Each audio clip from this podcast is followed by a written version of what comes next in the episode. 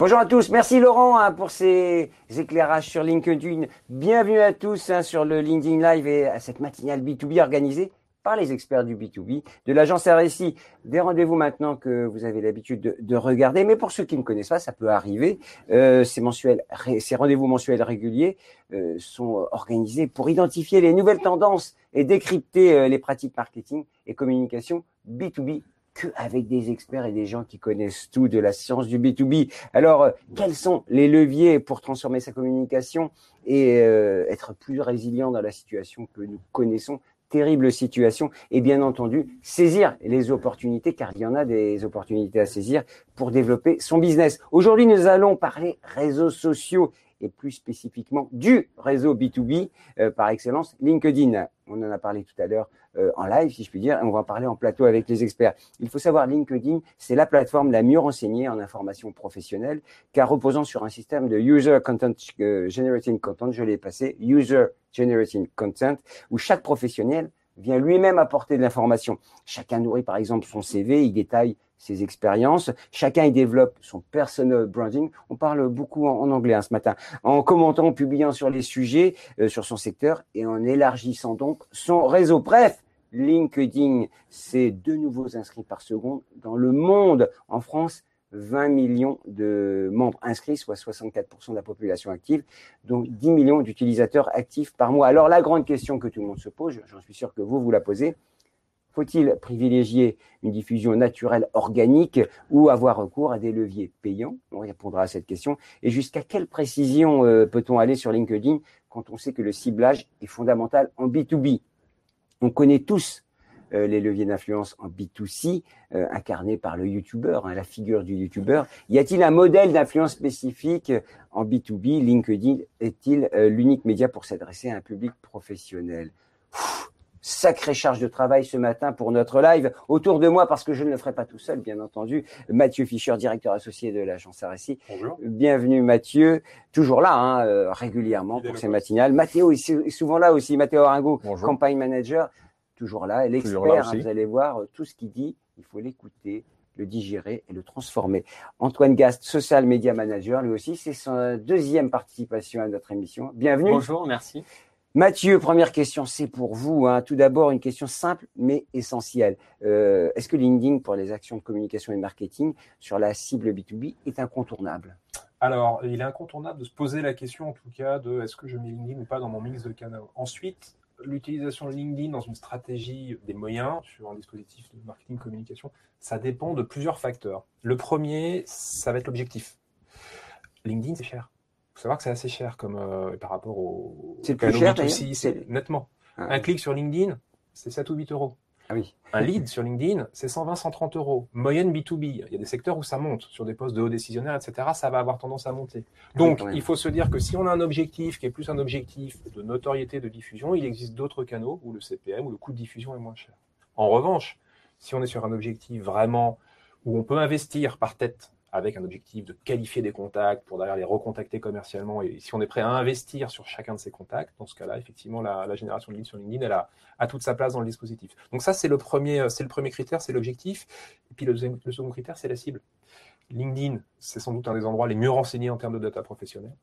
Est-ce qu'on est sur un ciblage extrêmement précis? Auquel cas, LinkedIn est quand même relativement imbattable. Hein. Si je dois toucher un petit groupe, on est dans sur-mesure, etc. Exactement, LinkedIn, ça va être très très fort si je suis sur un ciblage qui est peut-être un petit peu plus diffus, si c'est toutes les PME en France, si c'est euh, un, grand secteur d'activité comme l'industrie, il existe d'autres canaux. Il existe d'autres canaux et ça sera justement nous, notre job d'agence, de mettre LinkedIn et de challenger LinkedIn par rapport à ces autres canaux et de se dire que est-ce que finalement le, coût en vaut la chandelle et est-ce qu'on ne peut pas obtenir une diffusion peut-être supérieure avec d'autres leviers? Donc voilà, ce travail d'AB testing, ce travail de, mix, il est, il est fondamental. C'est un canal très important mais ça reste un canal parmi d'autres. En tout cas, on a l'impression que c'est de la haute couture, c'est chirurgical, et c'est évidemment dans son marketing mix B2B, euh, c'est d'avoir évidemment l'utiliser et l'activer quand il le faut. Exactement. Euh, Antoine Gas, pourquoi la diffusion en organique est-elle euh, clé pour une marque B2B Quelles sont les bonnes pratiques en cette matière? Bah Là, elle est clé pour deux raisons principales. C'est celle que je vais évoquer aujourd'hui. En fait, il y a, déjà, il y a les raisons qu'on connaît tous en organique. Donc, pour rappel, l'organique, c'est l'inverse du paid. C'est euh, tout ce que je vais faire naturellement sur, euh, les réseaux sociaux. Donc là, on parle de LinkedIn. La, raison principale, c'est sa présence social média pour de la visibilité naturelle, où je vais chercher de la veille. Je suis présent sur LinkedIn, je fais de la veille. J'interagis avec des experts. Je fais du benchmark. Donc ça, c'est les, facteurs clés de ma présence organique sur LinkedIn. Mais depuis le confinement, avec la situation qui se passe actuellement, le, télétravail, etc., un peu cette situation de crise malheureusement, il y a un nouveau phénomène qui arrive, enfin, qui revient plutôt. On revient à l'essence même du social media, c'est-à-dire qu'on est présent sur LinkedIn et le social media pour la communauté. On retrouve du lien social, on va échanger avec ses collègues, on va échanger avec des experts, on intervient dans des groupes, on commente, on partage, etc. Et ce côté communautaire revient sur le devant de la scène. Et c'est ce qui est vraiment euh, bah, très important en ce moment. Et c'est un, point clé de la présence organique, en fait. On a l'impression que la crise a transformé un peu toutes les méthodes de communication. Euh, l'émergence, en fait, du besoin de se parler, la communauté, et de créer un écosystème euh, favorable, c'est aujourd'hui la clé dans cette communication B2B. Ah, complètement. Complètement. Et on, le voit, là, on en a parlé rapidement, mais euh, LinkedIn l'a très très bien euh, hmm. anticipé avec hein. Une nouvelle euh, une nouvelle option qui est arrivée qui s'appelle My Company, qui est un nouvel onglet en fait qui est arrivé pour les entreprises de plus de 200 employés. Et en fait, c'est un peu un réseau social interne interne à LinkedIn ah où les, les, collaborateurs peuvent se retrouver pour échanger, pour mettre en avant des événements internes, mettre le top contenu en avant entre eux. Donc on retrouve cet aspect qu'on peut avoir peut-être à la machine à café ou entre collègues, sur le social media. Et le social media est, fait pour ça. Hein. Il y a un réseau qui, qui est sorti euh, pendant la crise, c'est le social media. Tout le monde était présent sur le social media parce que c'était bah, le seul lien qu'on avait ah en fait pendant le confinement. Et en fait, on regarde, euh, et en fait, on garde ce rythme euh, en ce moment. Et, sans vouloir faire la pub à, LinkedIn, très clairement, cette stratégie d'hyper spécialisation, d'hyper ciblage et de création de communautés spécifiques, c'est la force du média, non, Mathieu? Alors clairement, euh, sur LinkedIn, euh, effectivement, euh, il y a cette capacité à cibler des niches, des groupes, des spécialisations, des gens qui ont des certifications dans leur profil. On peut même travailler de plus en plus par euh, intérêt constaté, ça c'est important, on peut en dire deux mots. Historiquement, on n'était plus sur ce que les gens déclaraient dans leur profil. Je travaille dans l'industrie, je travaille dans la construction ferroviaire, etc. C'est le niveau zéro. Euh, qui est déjà un niveau qui peut, c'est un bon niveau, ça, peut déjà rentrer dans une sophistication assez, euh, assez poussée. Aujourd'hui, de plus en plus, on, y ajoute les centres d'intérêt. C'est-à-dire qu'on n'est plus dans du déclaratif, on est sur du constaté. C'est-à-dire que si la machine, si l'algorithme voit que vous cliquez sur les contenus qui traitent de l'intelligence artificielle, on saura demain, si on doit communiquer sur une audience qui s'intéresse à ce sujet, que vous faites partie de cette audience. Mmh. Plus les audiences privées qui se créent, évidemment, créent aussi de l'information. On ne sait pas s'ils s'en servent, on, verra quel usage ils en font. Mathéo, euh, est-ce que la diffusion payante, à la différence de ce que disait euh, Antoine tout à l'heure, est une stratégie de paye média parmi d'autres? Alors, la, partie paid, c'est toujours euh, la, les sujets prêt pour LinkedIn pour nous donner une facilité pour obtenir ce type de lead ou ce type de personnes qu'on veut toucher, en fait. Donc, quel est l'avantage de LinkedIn? C'est le ciblage. C'est la façon qu'on on, va différencier des autres plateformes et comprendre que la position de ciblage, comme Mathieu a expliqué, c'est très précis, c'est déclaré, mais c'est aussi intentionniste. Après, les mix qui existent aujourd'hui entre les différents types de formats que LinkedIn propose, c'est aujourd'hui une façon pour nous, la personne qui va payer pour euh, cibler et adresser un message, savoir qu'il y a une diversité de messages. Donc aujourd'hui, j'ai des posts, mais j'ai des vidéos, j'ai des événements, j'ai des lives, j'ai énormément de formats que je peux aujourd'hui sponsoriser. Donc, c'est quoi l'avantage? L'avantage, c'est attirer les bons messages avec la bonne personne. Et c'est pour ça que LinkedIn aujourd'hui est fait pour ça. Donc, il il faut pas oublier que c'est une plateforme qui doit se rémunérer avec, avec un paiement. Mhm mais on va profiter de cette diversité de formats pour adresser mieux la cible. Mhm. C'est dingue. En fait, ils ont une palette euh, absolument euh, énorme en fait de, services. Je pense que c'est avec la, liaison entre Microsoft qui commençait à, développer énormément. Mhm. Ils sont malins. Antoine, euh, l'influence B2B, ça existe, hein, évidemment. vous l'avez évoqué rapidement. Ça marche comme un B2C Pas tout à fait. Pas tout à fait. J'aimerais, j'aimerais vraiment identifier deux points euh, différenciant par rapport au B2C. Le premier, c'est euh, trouver les, influenceurs. Euh, la manière dont on va aller les chercher, c'est vraiment différent du B2C. En B2C, il y a énormément d'outils, de plateformes, etc. qui existent pour, pour aider à la, à l'identification, à, la classification de ces influenceurs et même à la prise de contact. Mhm. En B2B, c'est beaucoup plus complexe. Il faut un réseau, il faut utiliser notamment LinkedIn. Il y a un gros travail à la mano à faire.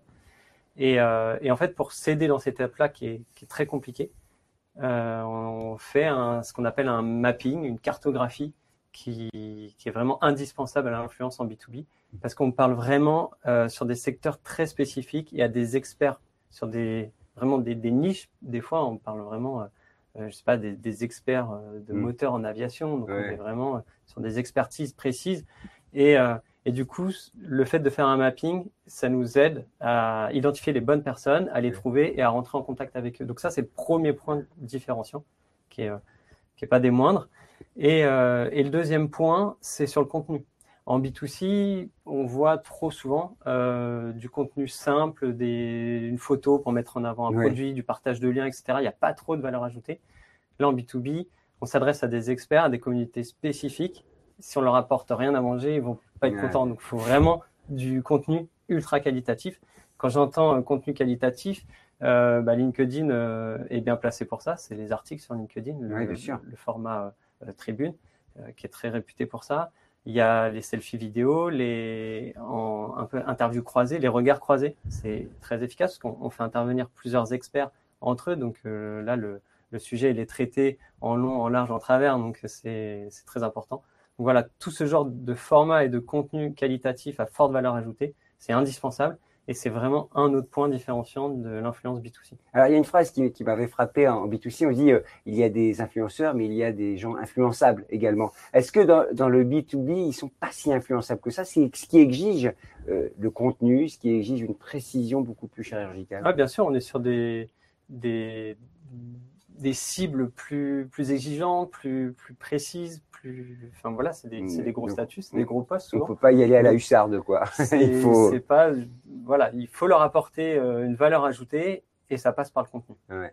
En tout cas, c'est un point positif. Hein. On, on balance pas n'importe quoi à n'importe qui, et le contenu est essentiel. Alors Mathieu, pour conclure, on a beaucoup parlé de LinkedIn hein, euh, pour sa notoriété, génération de leads, hein, euh, c'est possible. Mais est-ce que LinkedIn sert aussi à vendre? Parce que on parle B2B, évidemment, euh, l'objectif, c'est quand même de faire tourner la boutique et, d'avoir des clients. Et on n'oublie pas, on fait tout ça pour derrière faire du, faire du business. Alors, LinkedIn, oui.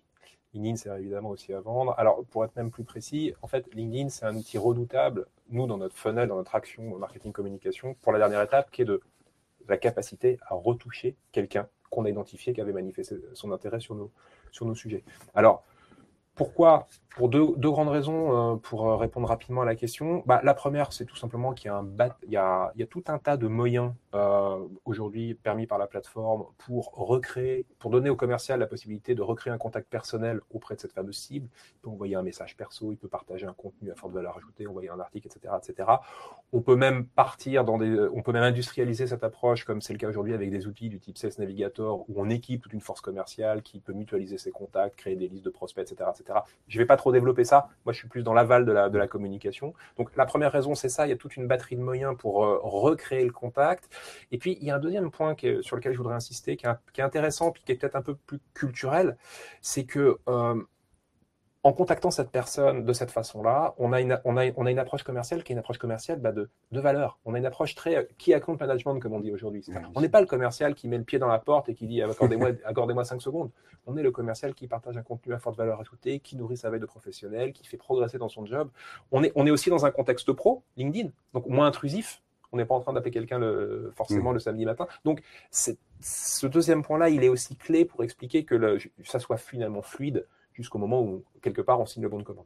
Et, la relation en B2B, alors, euh, dans le B2C, euh, évidemment, c'est le mobile, hein, on regarde euh, sur son mobile. Est-ce que cette relation au, réseau, elle se fait aussi par des moyens mobiles dans, le, dans le B2B alors, elle se fait aussi beaucoup et de plus en plus par le mobile. Hein. On a, ça fait quelques années déjà qu'on a parlé des courbes qui s'inversaient. Oui, bien sûr. il y a aujourd'hui des formats. On a parlé des stories LinkedIn, par exemple, ce matin. Alors, on parle plutôt d'organique là. C'est aujourd'hui un format exclusivement disponible sur mobile. On voit bien ça bouge. Hein. Et ça n'a pas fini de bouger, hein, messieurs. J'ai l'impression que les innovations, ce sera quotidiennement. Est-ce que tout le monde maîtrise bien LinkedIn ou, il faut aussi euh, presque former les, les usagers? Alors, euh, on va dire qu'il y a trois niveaux. il y a les gens qui ne maîtrisent pas du tout, et on leur en veut pas, on est content, on existe aussi pour eux. Je vous recommande Aréci dans ces cas-là, voilà. si vous ne maîtrisez pas. Il y a évidemment Aréci à l'autre bout de la chaîne, qui maîtrise parfaitement. Et on peut peut-être plutôt parler de la catégorie intermédiaire, et ça c'est assez intéressant, qui est les gens qui pensent maîtriser mais qui ne maîtrisent pas comme ils le devraient. Oui, c'est bon, je sais. Et en fait... non, mais qu'est-ce que c'est très concrètement Et j'en ai vraiment pour une minute. Ce sont des gens qui se disent qu'une fois le ciblage fait, le paramétrage fait, une fois que j'ai mis, j'ai paramétré ma bonne campagne sur les bonnes audiences et que j'appuie sur le bouton, que je lance la machine, le job est fait. Et bien ça, c'est une énorme erreur. Mmh. Ça, c'est une énorme erreur parce que quand on a lancé son action sur LinkedIn, il est au moins aussi important derrière de la suivre, de C'est monitorer, le début de l'histoire. d'AB tester Mmh. et d'ajuster. Et nous, on a des campagnes qui souvent s'échelonnent, et c'est la raison pour laquelle elles s'échelonnent sur plusieurs semaines, voire plusieurs mois, où on voit nos taux du clic décroître, où on voit nos performances, nos, nos taux de clic, nos taux de complétion des formulaires augmenter, parce qu'au fur et à mesure, on ajuste. Et donc ça, c'est clé. Bah, c'est le suivi, hein, de toute façon. Et puis, c'est aussi euh, suivre ce qu'on fait, pas lancer, saupoudrer, parce qu'on peut de- évidemment lancer en l'air et attendre que ça retombe. C'est pas du tout l'objectif euh, des experts B2B que nous avons ici. Mathéo, un dernier mot hein, sur LinkedIn. Tout le monde s'en sert aujourd'hui. Je crois que tout le monde est convaincu. On a donné De les plus en chiffres plus, ouais. de plus en plus.